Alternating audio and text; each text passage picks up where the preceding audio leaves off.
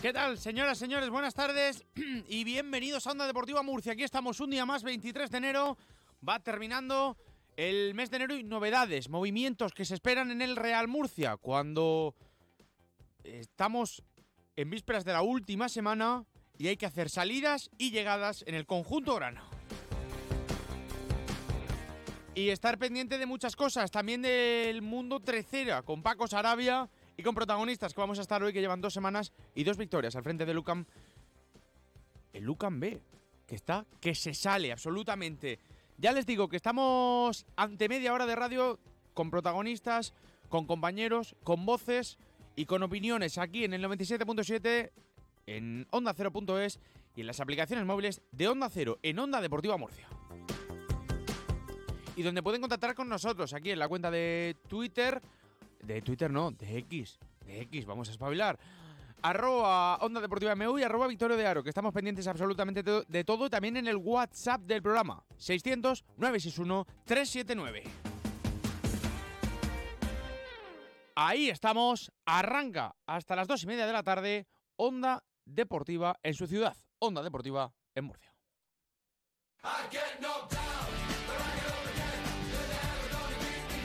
Onda Deportiva Murcia, con Victorio de Aro.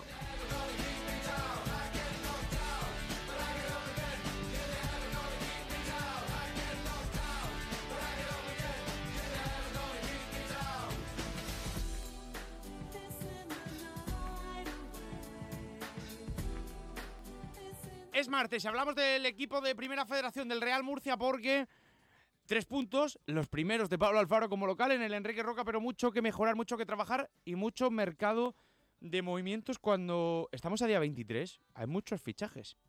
Mucho movimiento, como les digo, que se espera. No sé si uno o dos centrocampistas, un lateral izquierdo, un extremo izquierdo y que salgan los jugadores. Que esto todavía, como pasó en el mercado de verano, sigue demorándose. ¿Cómo le afecta esto a un banquillo y a un vestuario con tantos problemas? Se solventó el problema, valga la redundancia, porque así lo ha sido y así lo determinó el pasado domingo en la rueda de prensa Pablo Alfaro a nuestra pregunta. Tanta paz lleve como descanso deja. Pero así las cosas es. ¿Le da al Real Murcia? ¿Se puede permitir el lujo el Murcia de echar al Pichichi del año pasado? A ver qué tal ambientes ha vivido, recuerda y, cómo son esos contextos. Para mi amigo Pepe Rabadán, ¿qué tal Pepe? Muy buenas. Hola Victorio, buenas tardes. A ver, eh, me preocupa, me tiene preocupado yo creo que como a todo el mundo. Cambias, me decía ayer Luis María Valero, cambias el relato, ahora el relato es el problema de, de vestuario y es de una persona en concreto. ¿Tiene que ver eso tan directamente para el resto del equipo? Sí, porque en primer lugar yo creo que que evidentemente el primer frente o el más grave eh, de fuego que existía en el, en el vestuario era Rodri Ríos, pero yo creo que hay ahí también otros jugadores que están en una situación delicada y sinceramente considero que, que el vestuario ahora es un poco polvorín. Sí que es cierto que, que bueno, con la victoria del domingo y la actitud demostrada pues ese grupo de, jugadores que, que, bueno, que quieren darlo todo, que están comprometidos, que son profesionales, pues les sirve para tirar para adelante, pero evidentemente hay una situación un poco compleja que no beneficia absolutamente nada el, el día a día en ese vestuario, tener jugadores que no cuentan para nada y que tienen incluso algún año más de contrato, como es el caso de Sergio Santos, a Guarrochena casi declarado en rebeldía, eh, es una situación que no es fácil manejarla para, para Pablo Alfaro. Mira, nombres propios. Arturo, Arturo Molina, tres años de contrato. Con este entrenador apenas está jugando. De hecho, ha sido relegado al banquillo. Son tres años de contrato que no sé si en un primera federación eso se lo puede permitir cualquier equipo. El Murcia lo hizo. Y desde luego que está teniendo un papel más que secundario. Con Munua lo jugaba todo, aunque es verdad que también pasó desapercibido por méritos propios. Pero es otro ejemplo de decir, Jolín, es que nombres propios, es que hay sueldos que esto no sé si se puede llevar para el equipo número décimo del, del Grupo 2 de Primera Federación. Pues sí, yo creo que, que el, el, presupuesto económico está sobredimensionado. Y algo que me llamó la atención poderosamente en su momento, es decir, no quiero pecar ahora de oportunismo, pero fue eh, los contratos de larga duración en una categoría eh, que sí, que bueno, es semiprofesional, como la primera Real Federación, pero me parece, me parece excesivo. Muchas veces con este tipo de actitudes y de, bueno, de maneras de obrar por parte del, del entrenador e incluso que puedan verse influenciadas por, por, por la directiva, como por ejemplo eh, la semana pasada en, en Melilla el hecho de que prefiriese optar por jugadores de, del filial antes que por el mismo Arturo e incluso por otro más, es una declaración de intenciones. Pero claro, un jugador que tiene tres años de contrato o tiene dos años de contrato, seguramente muy bien remunerados, eh, va a ser muy difícil que pida salir voluntariamente o que ponga las cosas fáciles. Entonces es algo que, que es difícil gestionar. Eh, yo creo que no va a haber una salida y no va a quedar otra que, que buscar una armonía y tratar de mm, encauzar a esos jugadores Mm. que, como en el caso de Arturo, al final le avalan un rendimiento. No sé, tratar de darle la vuelta, como se dice usualmente, para, para enchufarlos y que te puedan aportar algo. Pero es verdad que tienes que aligerar la carga económica de determinados jugadores y lo que es, vamos, mm, imperante, necesario y de una urgencia increíble es reforzar determinados puestos. Y clarificar los roles. No sé si estás de acuerdo conmigo, que al final yo creo que todos nos sorprendía ver la cantidad de titulares que había fichado el Real Murcia para eso, para que fueran titulares. ¿Y, y cómo gestionaría eso el entrenador? Seguramente, a priori, era un problema. Con el paso del tiempo y con el equipo en la zona media, ha sido un problema y no sé cómo se soluciona esto. Creo que establecer los roles, ahora que el delantero suplente que te llegue, porque a priori creo yo que va a ser suplente para Carrillo, el extremo izquierdo, el lateral izquierdo, si llega uno o dos mediocentros, deberían de ser eso. Tener los roles establecidos de que a lo mejor a Dani Vega Pero León y a Carlos Rojas no le puedes quitar el sitio. Y a Márvaro, que ha mejorado mucho, igual tampoco. Y a Carrillo, insisto que tampoco. Y a Isi Gómez y a Tomás Pina y a Pablo Larrea, seguramente difícil, ¿no? Sí, estoy completamente de acuerdo contigo. Establecer unos roles e incluso establecer un, un, un once tipo. Es complicado y lo que tú decías, jugadores que a priori venían a, a ser importantes, a ser determinantes, a llevar la batuta. Al final, fíjate, en prácticamente todo se ha fallado. Es Sí. decir, Tomás Pina tenía que ser un referente, pues su rendimiento ha sido bastante deficiente. Pablo Larrea lo mismo, Arturo con el que se tenía mucha ilusión por una cosa o por otra, tampoco ni está contando demasiado ni cuando ha contado ha demostrado ese nivel. Eh, Rodri Ríos, eh, lo mismo, Guarrochena que, que parecía que, que tenía cosas que, que podía ser importante, mm, se desmarca ahora con que quiere salir. Al final están tirando jugadores de, de una segunda línea, como ha sido el caso pues, de Imanol, que para mí creo que ha sido uno de los jugadores más solventes. Bueno, Isi sí que tenía una trayectoria más importante. Andrés López, verdad ¿verdad? que- Por ejemplo. a Andrés, a Andrés López, efectivamente. Eh, yo echo de menos eso, Montoro, que, que está despedido. Echo de menos que, esos jugadores que estaban firmados para, para tirar del carro hubiesen aparecido y no lo han hecho. Han tenido que ser esos eh, jugadores más modestos y de segunda línea los que, los que estén dando un poquito más el callo. Clama, clama, clama al cielo. Y lo peor de todo, antes te decía de, de los roles, de que probablemente los jugadores que lleguen vengan para ser suplentes, eso sobre la teoría. Y ahora yo me hago de abogado de mí mismo. Y entonces, ¿quién arregla esto? Porque en esta primera vuelta con estos jugadores el equipo da para la zona media y para complicarse, que ha vencido uno de los últimos nueve, ahora dos de diez con, con la de este fin de semana. Sí, efectivamente, como por, tú por dices. otro la- por otro lado, no tienes la contrapartida. Si estos no han sido capaces de en seis meses solucionarlo, ¿ahora quién? ¿Y cómo? ¿Y para ser suplentes? Hombre, yo creo que el Murcia no se puede no se puede conformar con traer jugadores que simplemente compitan y que esperan su y que esperen su oportunidad en el banquillo.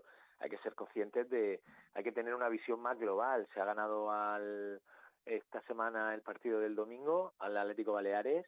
El equipo es cierto que ha mostrado una actitud, una pasión, una ganas y una entrega superior al de los últimos partidos, Mm. pero eh, haciendo esa mirada global, ese 2 de 10 que tú dices, está claro que el problema, el equipo tiene un serio problema y tú vas el domingo a Córdoba y te pintan la cara y vuelve a abrirse la puerta de los fantasmas y a haber problemas. Yo creo que el Real Murcia tiene que tratar como sea de, de quitarse masa salarial y firmar algún jugador que pueda ser determinante, por ejemplo en el ataque. Ten en cuenta que te quedas con Carrillo y te quedas con Alex Rubio y alguna posible participación de Mariano Carmona. Ya está el, en el centro del campo, que al final es la sala de máquinas, pues tienes a, a Imanol lesionado de larga duración, que lo vas a echar en falta, y a un Larrea que está, pero no sé si se le espera, a un Tomás Pina que está lejos de su mejor versión, y luego en banda izquierda vuelves a tener un problema. Mm, me parece estupendo y estoy de acuerdo contigo en lo de los roles, pero no puedes conformarte en traer jugadores eh, que vengan simplemente a competir. Creo que el Real Murcia debería plantearse el mercado siempre que quieran venir los jugadores, que esa es otra, eh, traer algún jugador con, con, con un bagaje y un caché. Total. Pero a eso le sumas, que es verdad, yo creo que viene mal y me vas a entender, siempre cogiendo un poco el tono filosófico, incluso literal, de que ahora viene y te hace buen partido Tomás Pina, fíjate, este fin de semana el que más corrió y no jugó mal. Larrea para mí el mejor de los tres del centro del campo, con Isi Gómez otra vez que parece que llega a su, a su mejor nivel. Es el peor, entiéndeme, el peor momento para que los jugadores resurjan, ¿no? Ahora cuando tiene la, mercado, el- la, la ventana de fichajes abierta, el mercado, y ellos dicen, hey, que hay que espabilar. Es que a lo mejor eh, ahora resulta que Pablo Larrea, que debutó en la última semana de noviembre, sí que va a ser el mejor fichaje del mes de invierno. Es que a lo mejor ahora Tomás Pina sí que se reinventa. Es que a lo mejor hay situaciones que resultan que dices que este equipo que dio para ser el número 13 de, de la primera vuelta va a hacer números de playoff en la segunda. O por lo menos te hace pensarlo. Entiendo perfectamente lo que dices y, y en parte lo comparto. Pero claro, no podemos, es decir, lo que está claro, siendo analítico y crítico, es que llevamos el bagaje de, de una primera vuelta y pico completa. El rendimiento es el que hay, tenemos que analizar esos datos y ese rendimiento. Y por un partido sí que te puede generar esa incertidumbre que dices, jolín, ahora van a despertar. A lo mejor es porque despiertan, que ven, eh, en parte porque, porque están viendo su, su preponderancia, su, su titularidad y sus galones comprometidos con, con las posibles incorporaciones. Pues bienvenida sea, porque mm, creo que no hay cosa que peor le venga a un futbolista que, que el no tener competencia. Hasta el futbolista más profesional, cuando se ve con una absoluta solvencia, cuando se ve que, el puesto lo tienen más que garantizado, aunque, repito, reitero, sea lo más profesional del mundo, al final te destensas, caes en una relajación eh, propia del que sabe que, que no lo puede mover nadie. Entonces, mmm, creo, apelo a la profesionalidad de esos jugadores y apelo a que se a que se vean con, con esa competencia diaria que se traduzca en, en, en el domingo en el, la mejora del rendimiento de esos jugadores. Fíjate la de cosas que tenemos que comentar, ¿eh? Fíjate la de cosas que tenemos que comentar y a ver cómo, cómo sale esto. Te mando un abrazo, Rabadán, y te agradezco que estés con nosotros este mediodía. Vamos a ver cómo evoluciona la situación en el conjunto grana. Muy bien, agradecido yo. Un abrazo muy fuerte. Chao, chao. Dos de la tarde, 14 minutos, mucho que comentar, mucho que repasar. Vamos a hablar de más temas deportivos, de fútbol, ahora mismo en Onda Deportiva Murcia.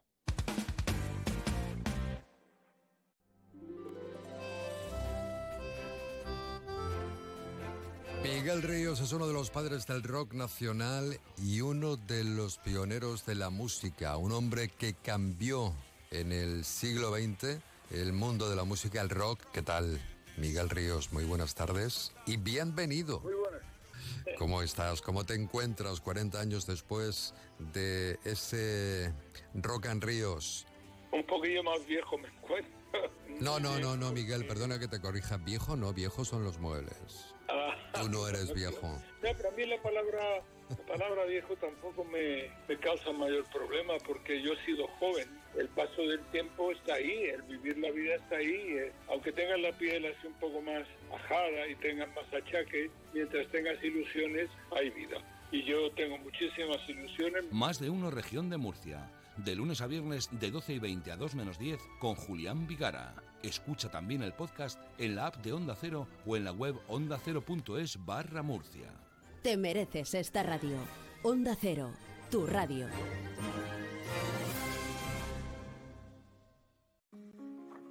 Mucha gente medita para dormir. A otros les recomiendan leer para conciliar el sueño. Nosotros queremos ser sinceros contigo.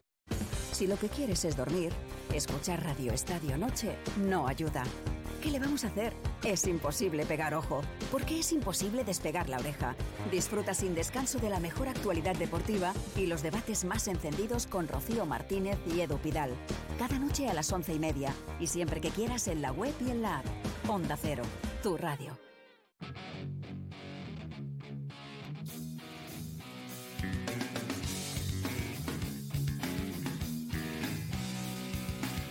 Onda Deportiva Murcia.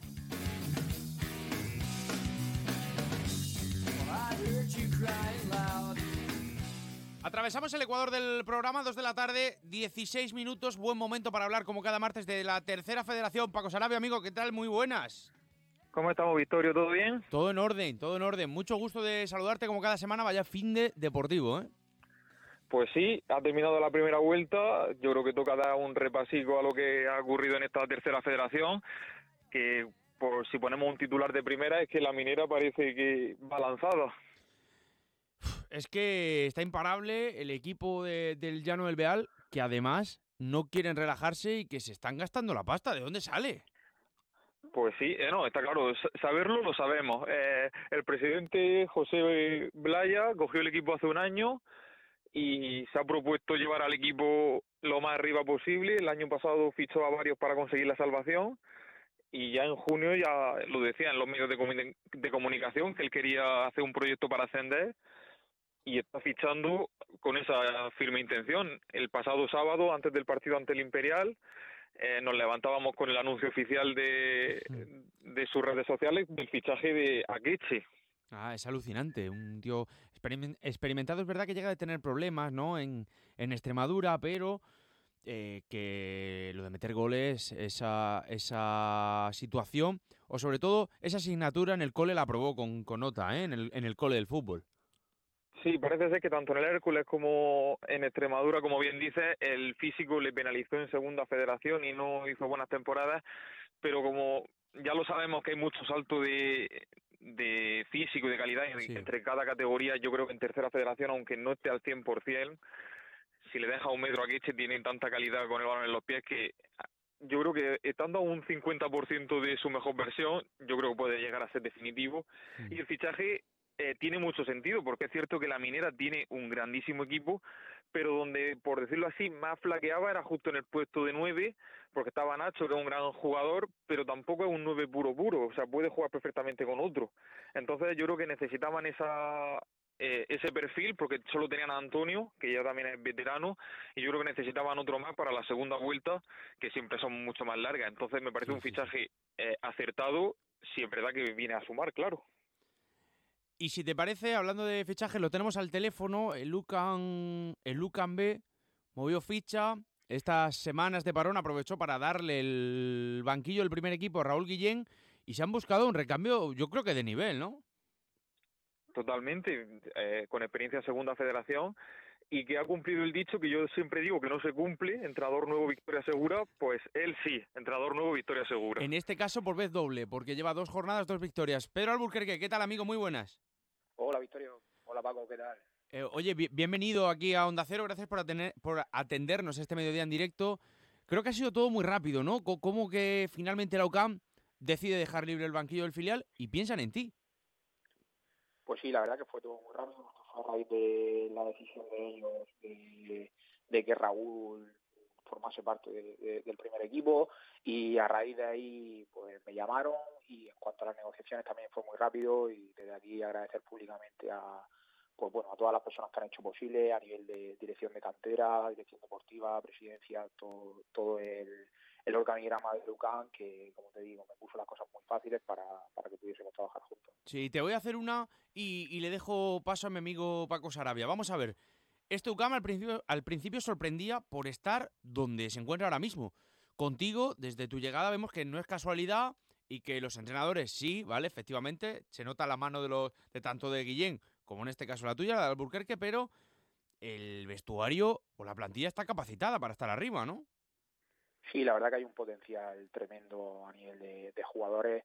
Eh, por, desgracia, eh, solo puedo alinear 11 los domingos, pero de verdad que hay un, la plantilla eh, brutal, una competencia interna muy grande y me ha sorprendido mucho y, para bien eso.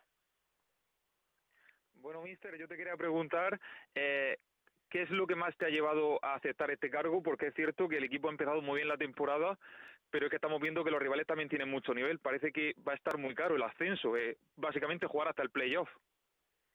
Sí, sí, va a estar muy, muy caro, Paco.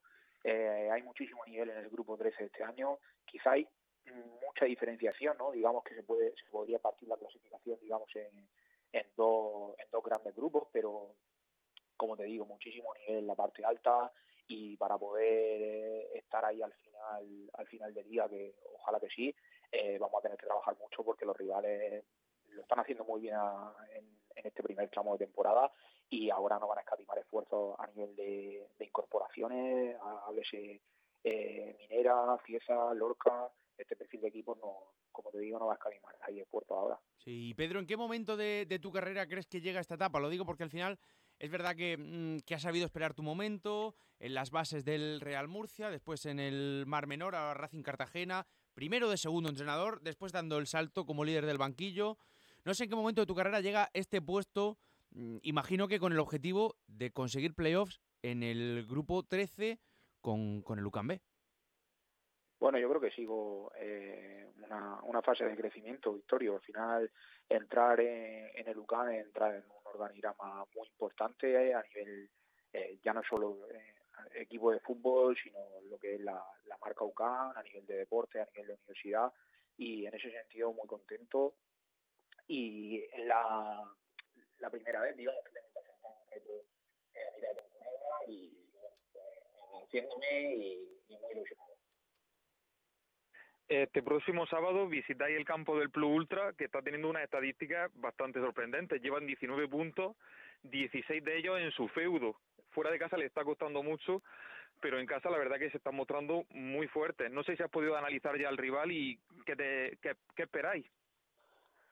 Sí, no te puedo dar muchas pistas, Paco, pero sí, estoy de acuerdo contigo en lo que en lo que dice. A nivel de, de número como local, son el sexto mejor equipo de la categoría Mm, los únicos cinco equipos que están por delante son los que están en, puestos de, de playoff casualmente, o sea que, al final dice mucho del potencial que tienen ellos ahí en, Llano de Brujas y es un equipo competitivo, con jugadores con muchísima experiencia, un jugador diferencial en la categoría como es Marcos Legat y seguro que nos va a poner las cosas muy difíciles.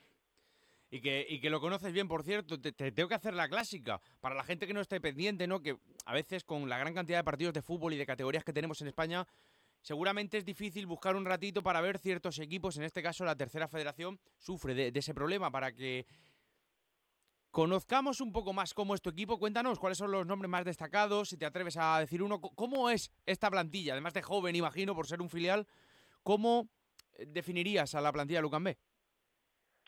No, sinceramente, Victoria, me, sería muy difícil y sería totalmente injusto si te nombrase dos, tres nombres de jugadores eh, destacados, porque te diría que ha sido lo que más me ha sorprendido, o sea, la, la poca diferencia que hay o prácticamente ninguna entre los dos jugadores en cada posición, porque es una plantilla muy equilibrada, con mm. dos jugadores por posición, como te comento, y, es que puede jugar cualquiera de los dos, mm, con distintos perfiles, distintos eh, alternativas que me dan que me dan a mí como entrenador y, y desde ahí pues la dirección deportiva ha trabajado muy bien para trabajar también perfiles ya no solo para nosotros, sino para, para el primer equipo en función de las demandas que tenga, porque ese es el objetivo prioritario y, principal para el que estamos aquí. Espera, yo tengo una más antes de, dar paso a Paquito para cerrar. ¿Cuántos años de contrato has firmado, si se puede saber? Hasta final de temporada. Final de temporada. ¿Qué preguntones somos? A ver, Sarabia, termina. Sí, yo al hilo de, lo, de tu pregunta anterior de la plantilla, eh, los rivales casi todos tienen como una referencia ofensiva muy clara. El Molinense tiene a Samu, el Cieza Andrés Carrasco, pero en el UCAM B no hay ningún jugador que tenga esa responsabilidad de ser el goleador, sino que es, por lo que he visto esta primera vuelta, un trabajo colectivo. ¿Eso lo considera eh, algo positivo? Bueno, al final los entrenadores nos tenemos que adaptar un poco a, las características de, tanto a nivel individual de jugadores como a nivel colectiva y nosotros lo que estamos haciendo es tratar de potenciar efectivamente lo que lo que tú comentas. O sea, quizá el Cieza, por poner un ejemplo, base todas sus armas ofensivas en Andrés Carrasco y nosotros tenemos muchísimas alternativas en las que podemos jugar con extremos a pie natural, podemos jugar con bandas cambiadas, podemos jugar con dos puntas, podemos jugar con media punta y ese ese esa suma de, alternativas creo que, nos da muchas armas eh, a, nivel de, de ataque, como, bien digo. Bueno, pues eh, nos alegra mucho que hayas vuelto al ruedo, que estés empezando con tan buen pie, dos partidos, dos, dos victorias con el Lucan Bay. Te deseamos mucha suerte. Alburquerque, amigo, gracias por pasarte por Onda Cero este mediodía. Gracias, Victorio. Gracias, Paco. Un saludo. Un abrazo, un abrazo. Es un placer hablar con un tío tan grande y con tanta sabiduría y con tanta proyección en esto del mundo del fútbol regional como, como Pedro Alburquerque. A ver, Sarabia, me quedan un par de minutos. Abróchame porque tenemos una jornada chula, chula, chula. Pues sí, tenemos un duelo directo, un partidazo, además en la Arboleja, uno de los mejores campos de la región de Murcia. Cieza Molinense, eh, sin duda ahora mismo los dos perseguidores eh, con más, más, potentes que tiene la minera ahora mismo. y supongo que desde el llano del Beal desearán un empate entre ambos pero el que consiga la victoria yo creo que ya se puede posicionar como la gran alternativa al cuadro de Llano del Beal, que lógicamente digo yo que antes o después dejará de ganar todos los partidos consecutivos, bajará ese ritmo y yo creo que todavía hay competición. Eh, la Deportiva Minera visita Las Torres el domingo por la mañana eh, para jugar contra el Racing Murcia, que en la primera vuelta fue el único equipo que ha conseguido ganar a la Minera en su campo. Hmm. Sí, sí, sí. Vamos a ver por dónde van las cosas. Para ti ese es el partido. imagino que, es evidente que es el partido. para todos. Y, y, me apetece una más. ¿Cómo estás viendo al Imperial? ¿Está sufriendo mucho la falta de jugadores estas semanas? Pues esta semana precisamente le tocaba visitar al campo de la minera, que era como el partido más complicado, y la verdad que realizó un gran partido, no, no fue inferior a la minera, yo creo que solo fue inferior al inicio de la segunda parte, que es cuando consigue el gol el cuadro local, pero en los últimos minutos tuvo varias situaciones. Yo creo que pecaron un poco de precipitación en los metros finales. También, lógicamente, yo creo que estaban en falta tanto a Mariano como a Divine. Y se fueron sin marcar, que es algo muy raro. Creo que es la segunda jornada en que le ocurre esto. Siempre consigue marcar el equipo de Carlos Cuellar. Y aunque perdió, no dejó mala sensación. No debe ser un paso atrás. En la clasificación sí, porque se le va el, el líder a 11 puntos, que el propio Cuellar decía que todavía no es definitivo, todavía tiene confianza pero sobre todo en el juego no tiene que ser un paso atrás. Bueno, vamos a ver lo que, lo que ocurre. Es verdad que, esta semana se está sufriendo mucho. Además, además, recuerdo con Toti, Divine y Carmona en el primer equipo este fin de semana la convocatoria de, de Alfaro. Pues fíjate si Cuellar lo sufrió y aún así 0-1 derrota, pero dando buena imagen contra el líder, la Deportiva Minera. Desde luego que a Perro Flaco todos son pulgas. Si te toca un fin de semana sin jugadores, contra el mejor. Abrazo, Paco Sarabia, un placer, te agradezco enormemente, no sabes cuánto que estés con nosotros, que disfruto muchísimo tu presencia. Un abrazo, amigo. Chao, chao. Venga, vamos al tramo final.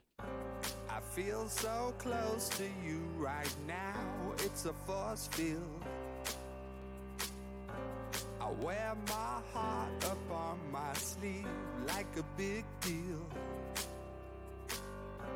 Your love pours down on me, surround me like a waterfall. No tenemos tiempo para más, señoras y señores. Disfruten, que lo pasen bien. Gracias. Mañana más Onda Deportiva Murcia. Chao, chao.